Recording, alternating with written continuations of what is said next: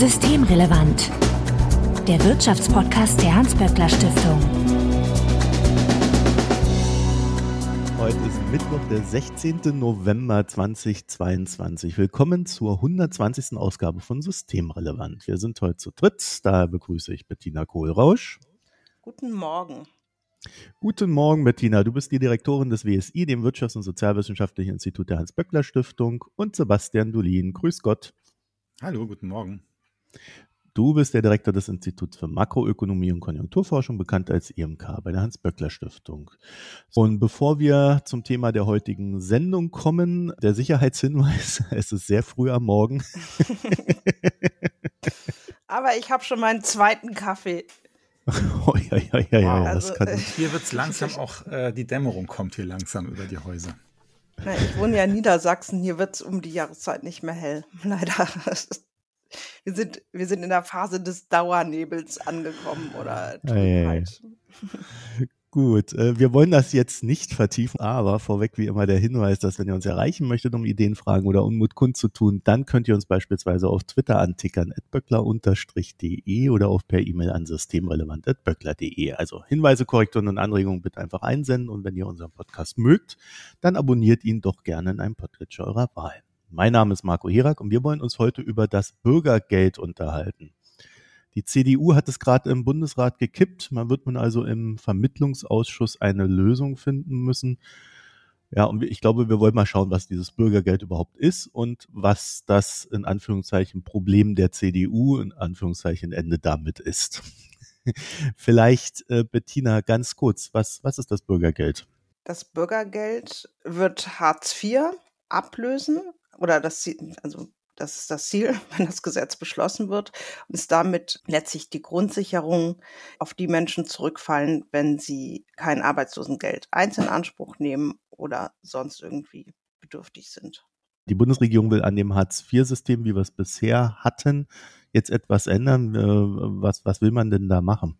Genau, also vielleicht noch mal ein ganz kurzer historischer Rückblick. Diese Hartz-IV-Regelung steht ja sozusagen fast symptomatisch für die Sozialpolitik der Agenda 2010 und es war schon eine, eine radikale Umkehr in der Logik auch der Sozialpolitik, die damals von der rot-grünen Bundesregierung vollzogen wurde.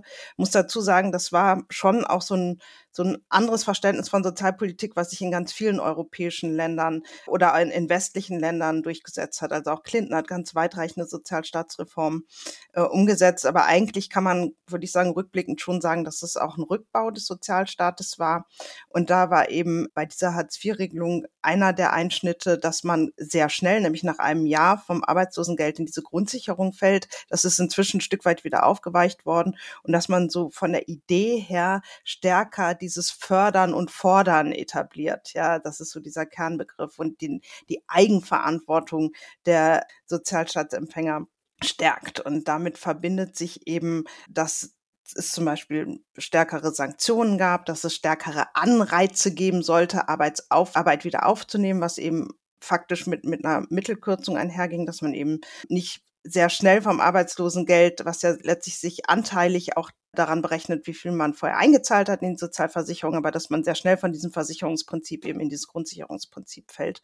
Und eine ganze Menge anderer Dinge, über die wir vielleicht mal einen eigenen Podcast machen, einen historischen über die Entwicklung des Sozialstaats.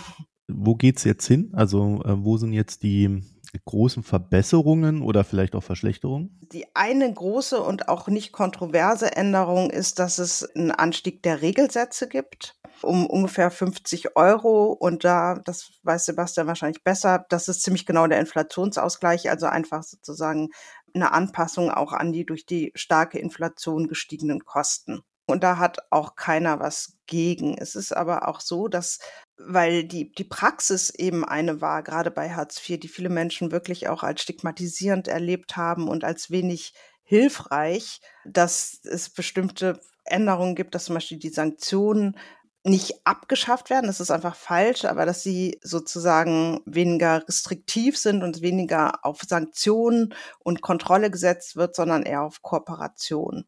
Und das bedeutet, dass es eine Vertrauenszeit gibt, in der es erstmal ein halbes Jahr nicht gar keine Sanktionen gibt, aber weniger, dass es am Beginn ein Kooperationsvertrag, der gemeinsam vereinbart wird, steht am Beginn de, des Hilfebezugs und dass auch das Schonvermögen, was die Leute, was sozusagen nicht angetastet wird, erhöht worden ist und das, und das ist auch nochmal ganz wichtig, dass nicht sozusagen das primäre Ziel ist, die Leute in Arbeit zu bringen, sondern dass wenn sie eine Qualifizierung aufnehmen wollen oder eine Berufsausbildung nachholen, dass sie das eben machen können und nicht gezwungen sind, in Arbeit zu gehen, sondern dass sie auch die Möglichkeit haben oder dann auch priorisiert wird, dass die Leute erstmal entsprechend qualifiziert werden habe ich was vergessen an den großen Änderungen. Ja, da hängen ja so, so, so ein paar Details dann drin dran. Also zum Beispiel die Frage, wie ist es, wenn ich eine Wohnung habe, die eigentlich nicht mehr als angemessen gilt? Da war ja früher die Regel, dass man dann relativ schnell umziehen musste und äh, zum Teil auch im ersten halben Jahr des Hartz-IV-Bezugs. Und äh, das ist jetzt, wenn ich es richtig verstanden habe, soll es auch nicht mehr sein. Und ja, und auch in zwei Jahre gibt es eine Übergangszeit, wo diese Kosten der Unterkunft dann anerkannt übernommen werden genau. sollen also ja. und Vermögen nicht berücksichtigt werden soll. Weil das sind ja alles so ein paar Dinge, die bei Hartz IV zumindest bei den Menschen, die in Arbeit waren, als es eingeführt wurde, die aber so meinetwegen in, im Job waren, wo, wo nicht ganz klar war, ob der Arbeitgeber es übersteht und die sich meinetwegen Anfang 50 waren, sich dann keine großen Chancen auf dem Arbeitsmarkt ausgemalt haben, die hatten davor sehr viel Angst, weil dann die Frage war, wenn sie jetzt arbeitslos werden, dann äh, müssen sie ihre Rentenversicherung äh, kündigen, äh, Lebensversicherung auflösen, das Geld verkonsumieren, bevor, bevor sie eben dann einen Zuschuss vom Amt bekommen und dann auch noch gleich umziehen. Und also nicht nur vor dem Rausfallen aus dem beruflichen Kontext, sondern auch von den, aus den Folgen, die sich daraus ergeben haben oder hätten oder drohten, dann auch aus dem sozialen Umfeld rauszufallen. Davor hatten sehr viele Menschen da Angst. Genau. Kann man sagen, dass das eine der Kernreformen äh, des Sozialsystems war, dahingehend, dass es dem Bürger und der Bürgerin erstmal grundsätzlich misstraut hat. Also mit Hartz IV begann der Staat zu sagen, der Bürger hat eher schlechte Absichten und nutzt es aus und er will auch nicht arbeiten, sondern er macht sich da einen faulen Lenz. Also muss er ja, gefördert werden, dass er dahin geht oder werden, sie dahin geht. Gefördert, ne? Gefordert. gefordert. Dann, ja, also es gab da schon ganz stark so eine Deutung, also man hat ja auch zum Beispiel von aktivierender Sozialpolitik gesprochen und wenn jetzt, also das natürlich keiner so formuliert hätte, wie du es jetzt ausgedrückt hast, war da schon ganz klar so ein Verständnis hinter, dass der Sozialstaat in seiner alten Form Anreize setzt, sich sozusagen selber abhängig zu machen vom Sozialstaat. Und dass diese Idee des Aktivierens eben schon natürlich verbindet sich damit ein Verständnis, dass Menschen stärkere Anreize brauchen, um Arbeit wieder aufzunehmen und der Sozialstaat in seiner alten Form diese Anreize nicht setzt. Und Fakt ist natürlich schon, dass diese Anreize in der Realität natürlich Kontrollen und Sanktionen waren und krasse Leistungskürzungen. Also ich meine, das muss man wirklich mal, also ein Versicherungssystem, ja, bedeutet ja, dass man letztlich Anrechte erwirbt durch Einzahlen in eine Versicherung. Und wenn Menschen das auch sehr lange Zeit gemacht haben, dann war das sozusagen in, in der anfänglich wirklich so, dass man nach einem Jahr zurückgefallen ist, also dass diese Anrechte, die man erworben hat durch Einzahlen in Sozialversicherungen sozusagen hinfällig waren, ja. Und damit ist in der Tat, glaube ich, wirklich ein sehr, sehr grundlegendes Vertrauen auch in den Sozialstaat zerbrochen. Und klar haben die Leute das als Misstrauen erlebt, wie sonst. Und natürlich auch, und das zeigt sich eben auch in der realen Praxis war das dann eben so, dass die Menschen das häufig als demütigend, entwürdigend und stigmatisierend erlebt haben, wie sie da behandelt worden sind, weil es für sie nicht transparent war und nicht, nicht gerecht, wie diese Sanktionen durchgesetzt worden sind. Kann ich jetzt nur verallgemeinernd formulieren. Natürlich wird es da unterschiedliche ähm, Praktiken gegeben haben. Aber ich glaube, das waren schon so die Narrative, die es auch in den 90er Jahren gab ja. und die es nicht nur in Deutschland, sondern auch in den USA gab. Ja. In den USA war es dann irgendwie die Welfare Queen, die mit ihrem Cadillac äh, ja auch einfach äh, und, und ich weiß nicht, wie viele Kindern einfach so viel Geld abgegriffen hat vom Sozialstaat, dass es sich eigentlich nicht gelohnt hat zu arbeiten. In Deutschland sind damals ja auch wirklich Dinge diskutiert worden, wo man heute nur noch mit den Ohrenschlag hat. Also einer der Vorschläge war ja, um den Krankenstand zu senken, Karenztage einzuführen. Darf ich auch mal dran erinnern. Das hat auch dann wirklich viel Ärger gegeben und, und einen riesigen Konflikt. Aber da war die Idee zu sagen, der erste Tag, wenn man krank ist, da kriegt man keinen Lohn gezahlt.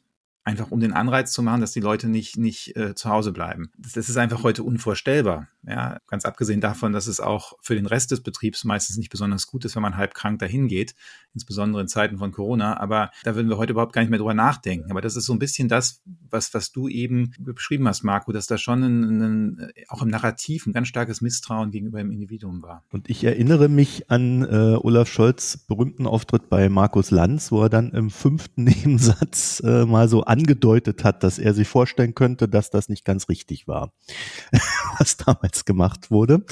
Und deswegen ist die Frage für mich ja jetzt, wenn wir jetzt so eine Reform haben, wo ja auch die Grünen, die haben ja dieses Wort Bürgergeld eingeführt, da auch sehr stark für geworben haben, erfüllt denn diese Reform, die wir jetzt vor uns haben, überhaupt diesen Anspruch, dass das grundsätzliche Denken im System sich verändert? Oder ist das nur eine Modifikation? Also jetzt einmal zur Entstehungsgeschichte. Unabhängig von dem Begriff hat auch die SPD unter der damals noch Führung von Andrea Nahles einen sehr langen Prozess und sehr grundsätzliche Debatte über das Sozialstaatsverständnis geführt im Vorfeld der Wahlen und da auch eben schon die Abkehr beschlossen, sodass das eigentlich relativ konsensual war, dass man da irgendwie eine andere Logik braucht, bis auf natürlich irgendwie wahrscheinlich von Seiten der FDP. kein Morgen ohne FDP-Bashing.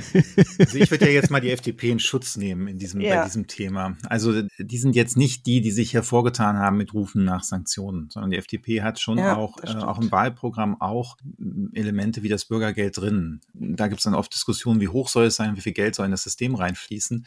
Aber dieses kleinteilige Sanktionieren, Nachverfolgen und so weiter, das scheint mir jetzt nicht weder FDP-Narrativ noch FDP-Programmpolitik zu sein. Okay, aber zurück zur grundsätzlichen Frage. Modifikation oder Reform des Denkens?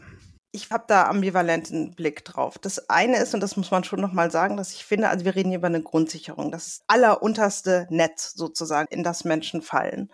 Und diese Grundsicherung muss natürlich armutsfest sein. Und da haben Wohlfahrtsverbände, besonders der Paritätische Wohlfahrtsverband, rechnet das immer aus, schon vor der Inflation gesagt, eigentlich müsste der Hartz-IV-Satz oder nennen wir es Bürgergeld, wie auch immer, 200 Euro mehr sein um wirklich armutsfest zu sein und Teilhabe, gesellschaftliche Teilhabe zu gewähren. Faktisch haben wir ja keine Erhöhung jetzt des Regelsatzes, die äh, real sozusagen eine, eine Lebensverbesserung der Menschen mit sich bringt, weil wir ja nur einen Inflationsausgleich haben. Und das finde ich schon nochmal wichtig zu betonen, dass an diesem Punkt diese sozialpolitische Maßnahme nach wie vor eigentlich eine zentrale Aufgabe nicht erfüllt, ja, nämlich allen Menschen gesellschaftliche Teilhabe zu gewähren. Insofern, da ist es eben dann keine grundlegende Abkehr, wo man sagt, okay, also wir, wir schützen die Menschen wirklich vor Armut. Gleichzeitig ist es aber eine grundlegende Abkehr, weil einfach statt auf Sanktionen zu setzen, die Idee der Kooperation im Mittelpunkt steht und die Orientierung auf Qualifizierung viel, viel stärker ist. Und das halte ich auch vor dem Hintergrund der Arbeitsmarktstruktur, die ja deutlich anders ist als zu dem Zeitpunkt, als die Agenda 2020 eingesetzt worden ist, als wir Massenarbeitslosigkeit hatten, für eine richtige Entscheidung und halte das auch für einen Paradigmenwechsel. Es ist eine Abkehr von diesem, von dieser Sozialstaatslogik Fordern und Fördern der 90er und frühen Nullerjahre hin zu einem kooperativeren Verständnis. Und ich glaube auch der Logik zu sagen, wir haben multiple Krisen, wir haben extremen Wandel auch des Arbeitsmarktes. Und wir betonen, dass die Aufgabe und des Staates Menschen davor zu schützen. Dieses Schutzversprechen des Staates wird, glaube ich, schon nochmal anders und stärker ausbuchstabiert. Und das würde ich schon auch als Paradigmenwechsel sehen. Sebastian, dann kommen wir mal zu diesen viel diskutierten Punkten, wo die Union jetzt Bauchschmerzen hat. Das eine war ja dieses äh, sogenannte Lohnabstandsgebot. Was ist denn das überhaupt? Ja, Lohnabstandsgebot ist das Konzept, dass man sagt, jemand, der arbeitet, sollte mehr Geld zum Leben zur Verfügung haben, und zwar spürbar mehr Geld als jemand, der nicht arbeitet. Also das ist kein Gebot, ist kein Gesetz, steht nirgendwo drin, aber das ist halt ein Konzept, was in der sozialpolitischen und wirtschaftspolitischen Diskussion immer wieder hochgehalten wird. Und ich glaube, dass es auch grundsätzlich nicht falsch ist. Denn damit das der Sozialstaat eben anerkannt ist und breiten Rückhalt hat, muss auch irgendwie, müssen die Menschen, die dann eben arbeiten und dadurch subjektiv aus ihrer eigenen Sicht eben, ja, wahrscheinlich ein stressigeres Leben haben, als die, die das nicht tun, müssen auch ein bisschen mehr haben. Am Ende. Und da hat ja die Union dann gesagt, das sei nicht mehr gesichert hier, was aber bei, nach den Rechnungen, die ich gesehen habe, einfach nicht stimmt. Da ist immer noch ein Abstand zwischen und außerdem darf man ja auch nicht nur den Niedriglohn dann sehen. Es gab dann ein paar Rechnungen, wo einfach dann verglichen worden ist, was kriegt eine Familie mit dem Bürgergeld oder eine Alleinerziehende mit dem Bürgergeld und wie viel würde sie kriegen, wenn sie einfach zum Mindestlohn arbeitet. Die Teile der Rechnungen, die dann zirkuliert sind, waren einfach so deshalb falsch, weil die dann vernachlässigt haben, dass eben bei den Menschen, die im Niedriglohnsektor mit Kindern arbeiten, dass die einfach auch noch dann Zuschüsse kriegen, dass sie dann noch Kinderzuschlag kriegen, Wohngeld kriegen und alle möglichen Sozialleistungen, die eigentlich oben drauf kommen. Und dass man eigentlich dann am Ende vergleichen muss, was, was bleibt netto beim Bürgergeld übrig und was bleibt netto verfügbar übrig, wenn man arbeitet und die ganzen Zuschüsse noch dazu kriegt. Bei dieser berühmten Rechnung, auf die sich der Linnemann bei Maybrit Illner war es, glaube ich, bezogen hat, haben die zum Beispiel den Kinderzuschlag einfach nicht mit einbezogen. So, dass das einfach nicht berücksichtigt worden ist, dass auch Menschen mit einem geringen Einkommen natürlich staatliche Zuschüsse und Unterstützung bekommen. Diese Rechnung stelle ich mir recht schwierig vor. Ne? Also wir haben ja nicht nur äh, Singles, Mann, Frau, Kind oder Mann, Mann, Kind oder wie auch immer, sondern da gibt's ja ganz verschiedene Konstellationen und ich vermute mal, dass die nicht alle den gleichen Betrag am Ende des Monats haben, sondern dass das sehr ausdifferiert, oder Sebastian? Ja, das ist ein sehr komplexes System und das ist auch einer der Gründe, warum wir am IMK zum Beispiel, wir sind ja nicht so viele Leute, warum wir eigentlich äh, selten sehr detaillierte Rechnungen für die Bürgergeldempfänger Haushalte machen, weil das einfach, das, das hängt dann von so vielen Parametern ab. Und ich glaube, die Rechnung, die der Lindemann da zitiert hat, das Problem war, dass da Leute dran gesessen haben, die sich üblicherweise mit diesem System nicht auskennen und die dann mal schnell was zusammengerechnet haben und das war dann einfach leider falsch. Also da muss man schon aufpassen, dass das ist da sehr komplex und Jetzt kann man es auch kritisieren, dass das bei uns im unteren Einkommensbereich so komplex ist. Aber da ist natürlich auch immer so ein Trade-off zwischen Komplexität und Gerechtigkeit. Weil je einfacher ich es mache, desto stärker fallen dann irgendwelche Sonderfälle nicht durch. Und von daher ist das, glaube ich, notwendig und das muss man, muss man da irgendwie auch machen. Aber weiß man denn grundsätzlich, wie es ist? Also, oder runtergebrochen auf das, was ja am Ende jeder wissen will. Ähm, ähm, verdient man denn jetzt mehr, wenn man arbeitet? oder kriegt man, kriegt man sogar mehr, wenn man nicht arbeitet? Nee, man verdient, also man hat, also verdienen ist ja jetzt vielleicht das falsche Wort, äh, also man hat am Ende oder am Anfang des Monats hat man spürbar mehr Geld zur Verfügung, wenn man arbeitet, als wenn man das nicht tut. Also unter der Voraussetzung, dass man, wenn man Wohngeldempfänger ist oder Wohngeldberechtigt ist, eben auch diese Sozialleistungen beantragt. Ja, also das, das ist schon auch ein Problem, aber das ist auch ein Problem bei, bei Menschen, die Anspruch auf aufstockendes Bürgergeld hätten, mhm. dass wir einfach sehr viele da haben, die zwar eigentlich berechtigt sind, aber den Antrag nicht stellen. 40 Prozent habe ich dazu im Kopf, ne? Ich bin mir da nicht sicher, wie verlässlich diese Zahlen tatsächlich sind, aber es kann durchaus sein. Also auch gerade bei, bei der Grundsicherung im Alter wissen wir, dass sehr viele Menschen das nicht beantragen äh, oder dass ältere Leute auch Wohngeld dann nie beantragt haben, obwohl sie eigentlich den Anspruch darauf haben hätten. Das ist natürlich ein Problem, aber das hat jetzt nichts mit dem Abstandsgebot zu tun. Noch ganz kurz beim Wohngeld ist auch ein Problem. Das, also das eine ist, die Leute stellen den Antrag nicht, obwohl sie ein Recht hätten, weil die A häufig sehr kompliziert sind diese Anträge und die Leute nicht wissen, dass sie wohngeldberechtigt sind. Das andere ist, dass es auch einfach viel zu wenig Menschen gibt, das zu bearbeiten. Ne? Also das heißt, selbst wenn man den Antrag gestellt hat, dauert das eben sehr, sehr lang unter Umständen. Äh, ja, da kommt ja einiges zusammen, ne? weil das zeigt ja dann doch, dass diese, diese Gerechtigkeitsdebatte, die da drin steckt, das, ja doch zeigt, dass da auch sehr viel Ungerechtigkeit dann für den Einzelnen oder die Einzelne drin steckt, selbst dann, wenn man das sauber äh, alles so macht, wie man es zu machen hat. Aber wenn viele das dann nicht so tun, dann, naja, dann ähm, fallen sie halt hinten runter. Also es kann ja auch nicht das Ziel des Sozialstaates eigentlich sein. Ne? Die Komplexität ist natürlich blöd, wenn, wenn Leute, die wirklich Hilfe brauchen, ausgeschlossen werden. Also auf der anderen Seite, wenn ich das zu einfach mache und keine ähm, Regeln einziehe, dann habe ich das Problem, dass Leute das Geld abgreifen, die es nicht brauchen und das unterminiert die, die Glaubwürdigkeit des Sozialstaats. Also ich erinnere mal daran, jetzt in der Corona-Krise, da gab es hier in Berlin für Selbstständige eine Soforthilfe und da gab es Fälle, da haben Richter, die das gibt es häufig, die nebenberuflich gut dotierte Vorträge halten. Die sind dann ausgefallen bei Corona. Die haben diese Soforthilfe erstmal in Anspruch genommen. Das ist hinterher äh, durch dann gekippt worden. Also die, die Kriterien sind dann so nachgeschärft worden, dass die das nicht durften. Aber die haben halt gesagt, ja klar, ich habe da einen Teil meines Einkommens ist weggefallen. Das ist im Grunde mein ganzes Einkommen aus der selbstständigen Tätigkeit. Und wenn sowas dann passiert, dann ist das natürlich das Einfallstor für diejenigen, die den Sozialstaat ganz ähm, am Ende abbauen wollen. darum ist das nicht ganz so einfach zu sagen, wir pauschalieren und äh, vereinfachen das alles. Noch ein Gedanken zum Lohnabstandsgebot. Die Logik, dass Menschen, die arbeiten, mehr verdienen sollen als gerade über der Armutsgrenze zu sein. Ja, weil das muss man sagen. Also der Hartz-IV-Satz definiert ja sozusagen das Minimum von der Logik her, das Menschen brauchen, um an dieser Gesellschaft teilhaben zu können. Und selbst wenn es so wäre, dass Menschen, die arbeiten, nur das haben oder weniger, dann kann man ja auch mal fragen, was bedeutet das eigentlich? Welche Aussage können wir dann über Löhne und Gehälter treffen? Die sind dann einfach sehr, sehr niedrig. Wenn es wirklich so wäre, dass Menschen weniger hätten als ein Bürgergeldempfänger oder eine Bürgergeldempfängerin, dann würde das bedeuten, dass Menschen zu Löhnen arbeiten, die nicht armutsfest sind.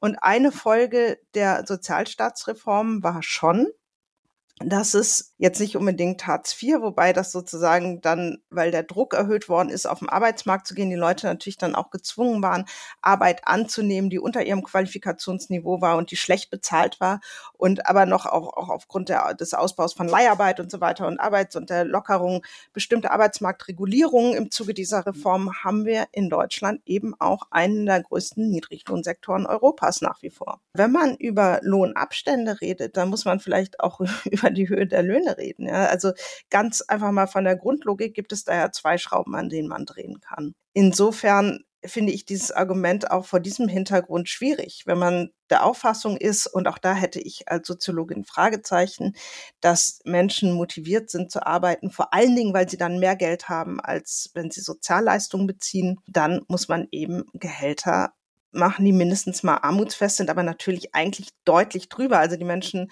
wollen ja nicht arbeiten, um mal eben gerade an der Armutsgrenze zu krebsen, sondern um sich damit eine gesellschaftliche Teilhabe und soziale Sicherheit zu erarbeiten. Es ist ja sogar so, dass wenn man dann einen Arbeitszwang quasi einbaut, dass man dann dafür sorgt, dass äh, die Löhne ja eben nicht nach oben gehen können, weil halt jeder alles annehmen muss, was ihm da so vor die Füße geworfen wird. Also äh, Sebastian, das ist vielleicht auch wirtschaftlich jetzt nicht die beste Idee. Ne? Also ich, das wollte ich eben auch nochmal anmerken, als du gesagt hast, es hat da im Narrativ sich was verändert. Ich glaube, das sehen wir jetzt auch bei der Mindestlohnfrage. Mhm, Früher genau. gab es eine Zeit lang die Diskussion, ähm, jeder Job ist besser als keiner und wir schieben die Leute möglichst schnell irgendwo rein. Das hat aber natürlich das Ergebnis, dass die Leute nicht unbedingt in dem Job sind, wo sie am produktivsten sind, auch für die Volkswirtschaft an sich. Und jetzt in der Situation, wo wir eben keine Massenarbeitslosigkeit haben, sondern auf Fachkräftemangel und in einigen Branchen auch auf einfach Arbeitskräfte, also sagen wir, Mangel in der Form, dass zu den gängigen Löhnen die Unternehmen nicht genug Menschen finden, die bestimmte Sachen machen wollen. Und dass wir darauf zusteuern, da sind das ganz andere Rahmenbedingungen. Da erklärt sich natürlich auch, dass man sagt, na, dann habt ihr vielleicht noch mal ein halbes Jahr länger Zeit, um was zu finden, wo ihr besser hinpasst, wo auch der Nutzen von euch genau. für die Wirtschaft insgesamt höher ist.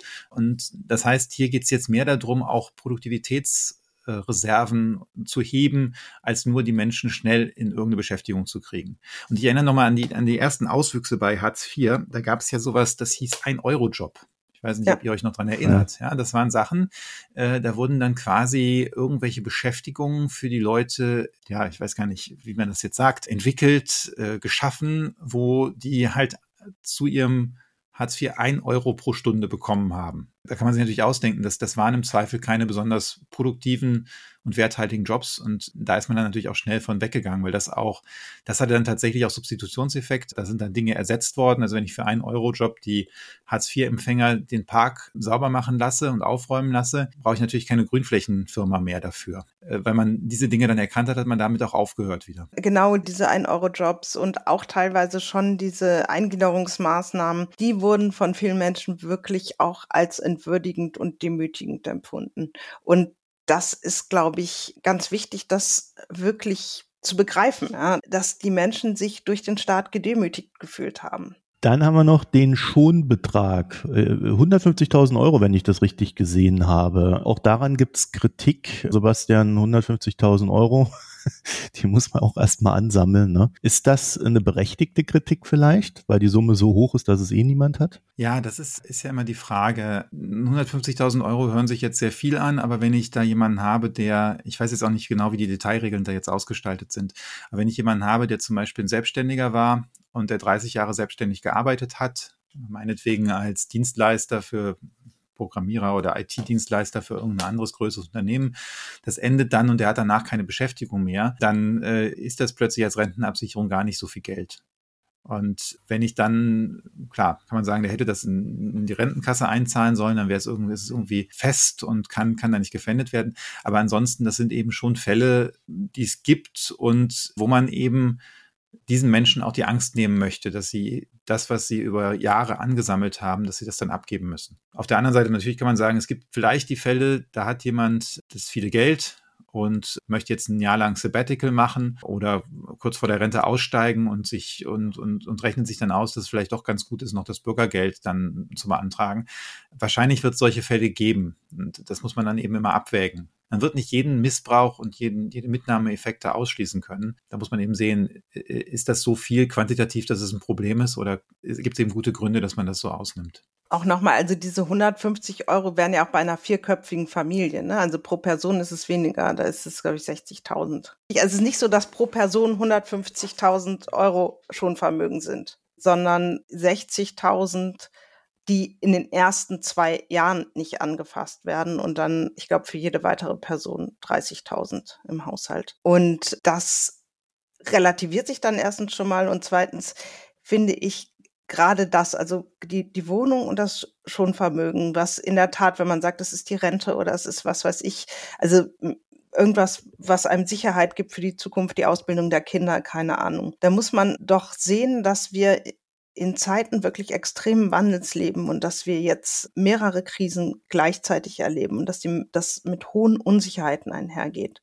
Und da das Signal zu geben, dass man den Menschen erstmal einfach Schutz verspricht. Ja, auch nicht ewig, sondern erstmal zwei Jahre. Zeiten, in denen sie sich auf Veränderungen einstellen können, dass man den, den Menschen eben einfach das klare Signal gibt, ihr seid jetzt zwei Jahre einfach sicher und was ihr euch erarbeitet habt, wird nicht angetastet. Man muss auch sagen, ich habe schon über Würde gesprochen, dass sozusagen sofort in dem Hartz-IV-System Menschen wirklich alles über sich preisgeben mussten, ihre Vermögensverhältnisse und so weiter und so weiter. Auch das ist natürlich in gewisser Weise entwürdigend und natürlich auch abschreckend. Und ich finde das ein wichtiges Signal und halte es auch für unproblematisch und auch auf die Gefahr hin, mich unbeliebt zu machen. Natürlich wird es Missbrauch geben und gibt es auch Missbrauch. Aber es gibt in ganz vielen Bereichen Missbrauch und ich glaube, komplett ausschließen kann man ihn nicht. Man sollte es natürlich in Gesetzen nicht anlegen ja, und nicht einladen zum Missbrauch. Aber wenn man das mal in Relation setzt, zum Beispiel durch äh, Verluste durch Steuerhinterziehung, dann ist das minimal. Und insofern muss man sich eben auch die Frage stellen, was ist einem an der Stelle wichtiger? Und ich halte das für wirklich für ein ganz zentrales Schutzversprechen zu sagen, wir wissen, diese Welt verändert sich, diese Gesellschaft verändert sich, die, der Arbeitsmarkt verändert sich. Wir müssen diese Veränderungen vornehmen, wir müssen diesen Weg gehen.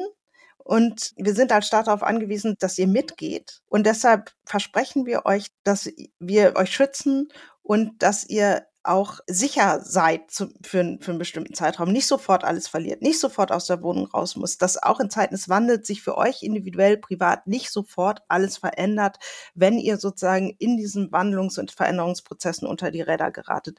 Ich halte das für ein ganz wichtiges Signal, überhaupt nicht nur für die Leute, die das real dann in Anspruch nehmen, sondern auch für die, die sich einfach bedroht fühlen durch diesen Wandel, zu wissen, es gibt da sozusagen ein Netz, das mich auffängt, ohne dass von heute auf morgen alles anders wird. Ich verliere nicht alle Sicherheiten sofort. Ich finde das total zentral und auch unbedenklich, weil es ja auch eben, wir reden hier über zwei Jahre und nicht dauerhaft. Ne? Und ähm, ob das dann für, für Rentner und Rentnerinnen diesen, diese Anreize geben kann, mag sein. Aber ich möchte auch nochmal darauf hinweisen, dass für die allermeisten Menschen Arbeit eben mehr ist, und das sehen wir in unseren Studien immer wieder, als einfach nur eine Garantie auf ein bestimmtes Gehalt, sondern es ist ein Ort, in dem man Teil der Gesellschaft wird. Es ist ein Mechanismus soziologisch betrachtet der sozialen Integration. Menschen erleben, dass sie über Arbeit sozial integriert sind, dass sie soziale Anerkennung bekommen, dass sie an der Gesellschaft teilhaben, weit über die materiellen Fragen hinaus. Das hängt natürlich auch davon ab, wie Arbeit ausgestaltet ist. Ja, wenn man in so einem Schlachthof unter menschenunwürdigsten Bedingungen arbeiten muss, dann erlebt man das natürlich anders und findet unter Umständen das Bürgergeld auch attraktiver. Ich kann es keinem verdenken.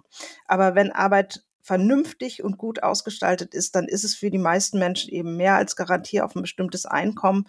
Und von daher muss man sich aber fragen, also ob das wirklich so stimmt, dass in dem Moment, in dem Menschen möglicherweise gar nicht so viele finanzielle Nachteile hätten, sofort aufhören zu arbeiten, weil wie gesagt, für die allermeisten Menschen ist es eben mehr eins der, glaube ich, umstrittensten Themen äh, ist ja gar nicht so sehr Geld und äh, die 150.000 Euro Schonbetrag oder 60.000, je nachdem, wen es trifft, sondern ich habe das Gefühl, die emotionalste Debatte wird um die Sanktionierungen des Systems geführt.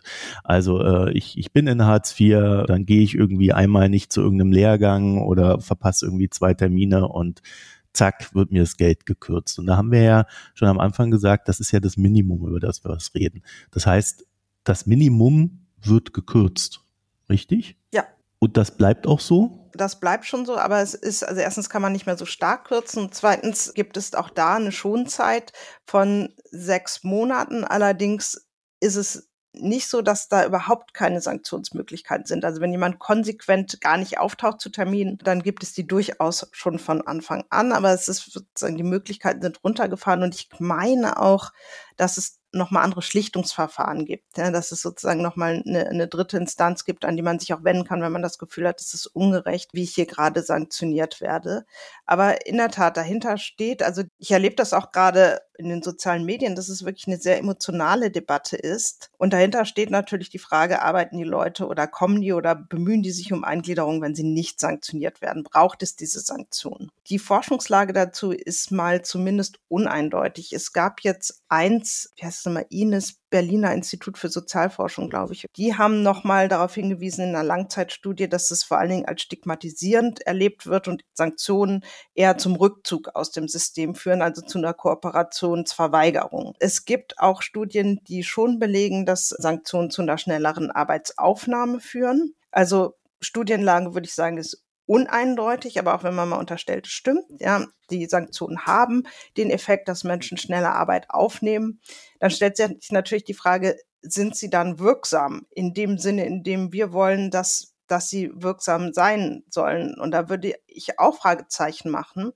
weil wir ja eben gerade nicht wollen, dass die Menschen einfach nur ganz schnell irgendeine Arbeit annehmen, sondern wie Sebastian gesagt hat, wir wollen, dass sie auch die Arbeitsmarkthemmnisse, die es unter Umständen gibt, nämlich Qualifizierungsdefizite, dass sie an denen arbeiten. Also unter Umständen wir, wollen wir eher, dass sie sich qualifizieren, dass sie eine Berufsausbildung nachholen.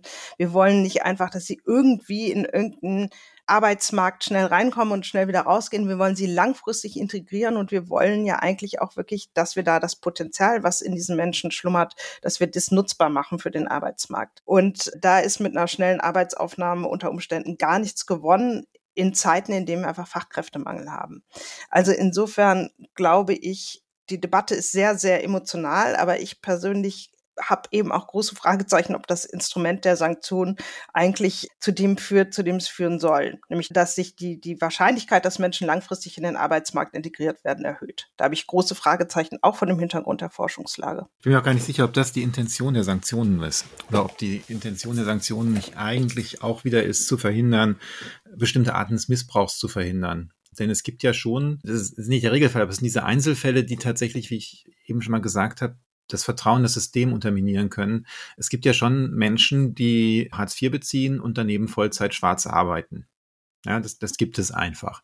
Und meine Interpretation der Sanktionen war zum Teil auch, dass diese Menschen, die müssen dann eben zum bestimmten Termin dahin kommen und dann hat man irgendeine Handhabe gegen die, ohne dass man den Detektiv hinterher schicken muss. Und da sind wir natürlich wieder an der Stelle vorher, ist es verhältnismäßig, wie viel von, von diesen Fällen ich damit abgreife? Und ist das verhältnismäßig gegenüber den Fällen, wo die alleinerziehende Mutter den Bus verpasst hat? Ich meine, solche Geschichten gibt es ja auch immer wieder, dann den Termin verpasst hat und deswegen Sanktionen gekriegt hat, wo es dann die, die äußeren Umstände waren, die eigentlich eine, eine, vollständige Partizipation am Arbeitsmarkt schwierig machen für, für diese Person. Ja, da muss man, glaube ich, einfach auch abwägen, was da sinnvoll ist und was nicht. Und da scheint mir das schon nicht falsch, bei den Sanktionen jetzt einen Schritt zurückzugehen ich habe keine bessere Lösung, aber was man an Berichten bekommen hat, ist ja schon, dass da eine gewisse Willkür auch in der Art, wie Sanktionen verhängt wurden oder nicht verhängt wurden, zumindest wahrgenommen wurde.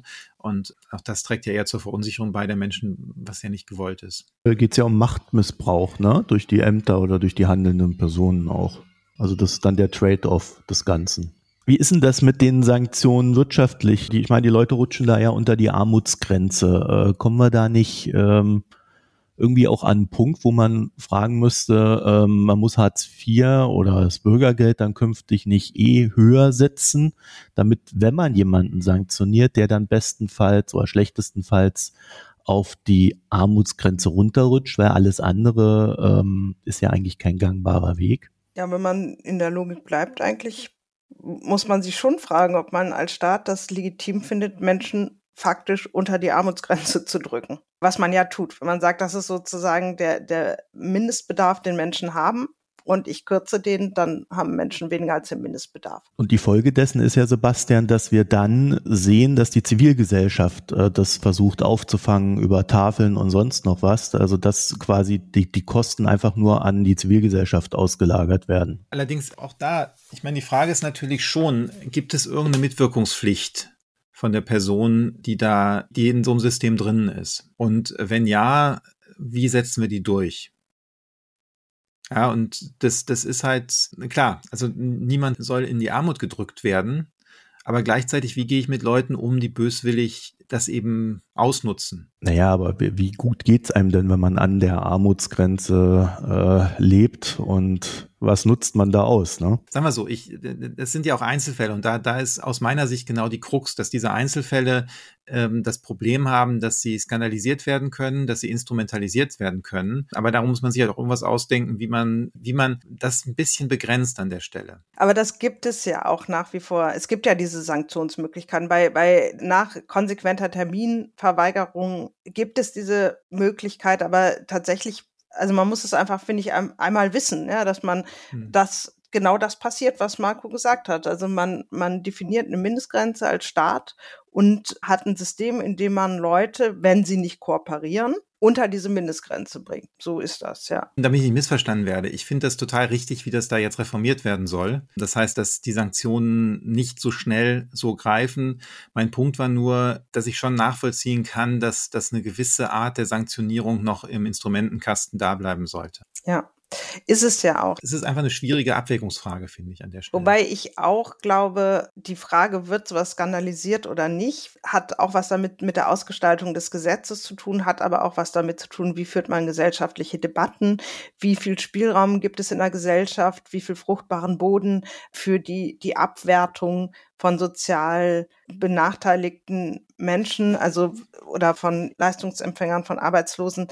Und ich weiß gar nicht, wie viel das damit zu tun hat, ob so eine, ob eine Gesellschaft so eine Debatte führt, ob das sozusagen irgendwie tatsächlich im Verhältnis dazu steht, ob es da diesen Missbrauch gibt. Trotzdem finde ich es auch wichtig zu sagen, also man muss ein Gesetz schon so ausgestalten, dass es nicht zu Missbrauch einlädt. Das ist ja überhaupt keine Frage.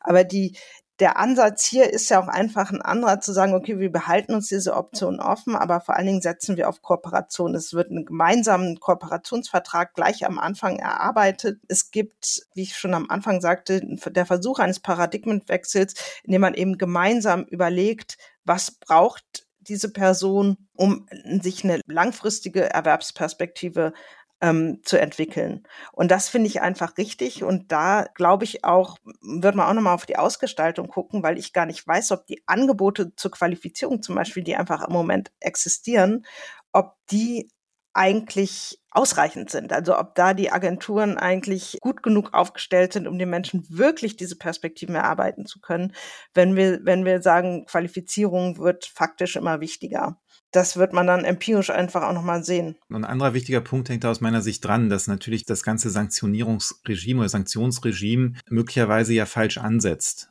Also bei manchen Menschen habe ich halt strukturelle Bedingungen, die es einfach sehr schwer machen, am Erwerbsleben zu partizipieren. Und da sind aus meiner Sicht vielleicht eher Sozialarbeiterinnen, Sozialarbeiter gefragt, die dann eine stärkere Unterstützung geben. Und zumindest, wie ich es wahrgenommen habe, war das im bisherigen System nicht so, sondern da wurde eben tatsächlich dann, weil es auch viel einfacher ist, über die Sanktionsschiene das gemacht. Das glaube ich eben auch. Und das ist eben auch eine der, der Forschungen, die es zu den Sanktionen gibt, wo schon untersucht wird, also führt das jetzt zu einer schnelleren Arbeitsaufnahme, zu einer besseren Arbeitsmarktintegration. Und da ist ein klarer Befund auf jeden Fall, dass das bei einem Teil der Personen zu einer Stigmatisierung führt und einfach zum Rückzug. Und da wird auch mehr Druck im Zweifelsfall überhaupt nicht helfen, weil denen einfach auch die Möglichkeiten fehlen, das selber für sich zu organisieren. Wir haben keine Massenarbeitslosigkeit. Das heißt, man kann schon davon ausgehen, dass Arbeitslose, gerade Langzeitarbeitslose, dass wir da auch vielfältige Problemlagen haben, die eben auch vielfältig und komplex adressiert werden müssen. Also eine Problemlage ist sicher fehlende Qualifikation. Gerade bei Langzeitarbeitslosen haben wir einen sehr, sehr hohen Anteil von Menschen, die über keinen berufsqualifizierenden Abschluss verfügen. Und das ist einfach ein unglaublich großes Arbeitsmarktrisiko. Und da müsste man eben erstmal dran. Und natürlich sind das im Zweifelsfall auch Menschen, die eben keine guten Erfahrungen mit Bildung und Qualifizierung gemacht haben und die wahrscheinlich auch noch andere Probleme haben, wo sie einfach Unterstützung brauchen. Und da wird die Androhung nicht helfen. Und wenn man ihnen es komplett, also wenn, wenn sie sozusagen einfach selber die Ressourcen nicht haben, diesen Weg zu gehen, dann bekommen sie die auch nicht, weil man ihnen mit Leistungskürzungen droht, sondern dann muss man ihnen helfen, auf die Ressourcen rückgreifen zu können, die es braucht, um sich das ist ja auch gar nicht so trivial, ja, also sich zu überlegen, welche Qualifizierungen brauche ich, da dran zu bleiben, das zu machen, sich zu bewerben. Also da braucht man ja unter Umständen wirklich auch Unterstützung. Was ich jetzt bei diesen ganzen Sachen nicht gesehen habe, ist, dass die Bildung oder die vielleicht besondere Förderung von Kindern in Hartz-IV-Familien oder Bürgergeldfamilien da irgendwo mitgedacht wird, weil wir wissen ja, dass je weniger jemand hat in diesem Lande, desto schlechter seine Bildungschancen sind. Und da wäre es jetzt auch die Chance gewesen, da äh, direkt anzugehen und spezielle Förderungsmöglichkeiten zu entwickeln. Was sich geändert hat, Sebastian, korrigier mich, ist, dass sie einen größeren Anteil behalten dürfen. Die sind ja dann letztlich Mitglied, Teil einer Bedarfs- Gemeinschaft. Und da war es eben gerade für Kinder und Jugendliche sehr problematisch, dass sie wenig behalten durften, wenn sie selber gearbeitet haben oder wenn eine Ausbildungsvergütung bekommen haben und so weiter. Und deshalb für sie sehr schwer war, sich selber sozusagen auch aus der Armut rauszuarbeiten. Das wird geändert. Gleichzeitig ja. Also ich weiß gar nicht, was jetzt für, für Bildung in diesem Warenkorb, der jetzt noch Hartz IV ist, angelegt ist, ist es definitiv zu wenig. Aber da sind wir eben auch, also da kommt auch das Instrument an seine Grenzen. Weil ich würde sagen, dass gute Qualifizierung ist definitiv eine Aufgabe der öffentlichen Daseinsvorsorge. Da muss Bildung tatsächlich auch kostenlos sein, was sie ja faktisch nicht ist. Ja, jeder, der irgendwie mal am Anfang des Schuljahres so eine Ausstattung gekauft hat für die Kinder, weiß das. Und da muss das ganze System, also Bildungssystem, sich einfach nochmal anders aufstellen ich halte das für total zentral. Aber da würde ich auch das Bürgergeld in Schutz nehmen, weil da kommt auch so ein Instrument an Grenzen. Es kann ja jetzt auch nicht irgendwie einen ganzen Sozialstaat reparieren. Dann sind wir am Ende der heutigen Sendung. Vielen Dank, Bettina Kohlrausch. Gerne. Und Sebastian Dolin. Danke. Wenn ihr dazu noch ein paar Gedanken habt, dann schreibt uns eine E-Mail an systemrelevant.böckler.de oder tickert uns an auf Twitter at böckler-de. Und wenn euch der Podcast gefällt, dann abonniert uns gerne in einem Podcatcher eurer Wahl. Ansonsten findet ihr Bettina auf Twitter als at Betty Kohlrausch und Sebastian als at sdolin, also Sebastian Dolin. Euch vielen Dank fürs Hören und bis nächste Woche. Tschüss. Danke, bis dann. Tschüss. Tschüss. Das war Systemrelevant, der Wirtschaftspodcast der Hans-Böckler Stiftung.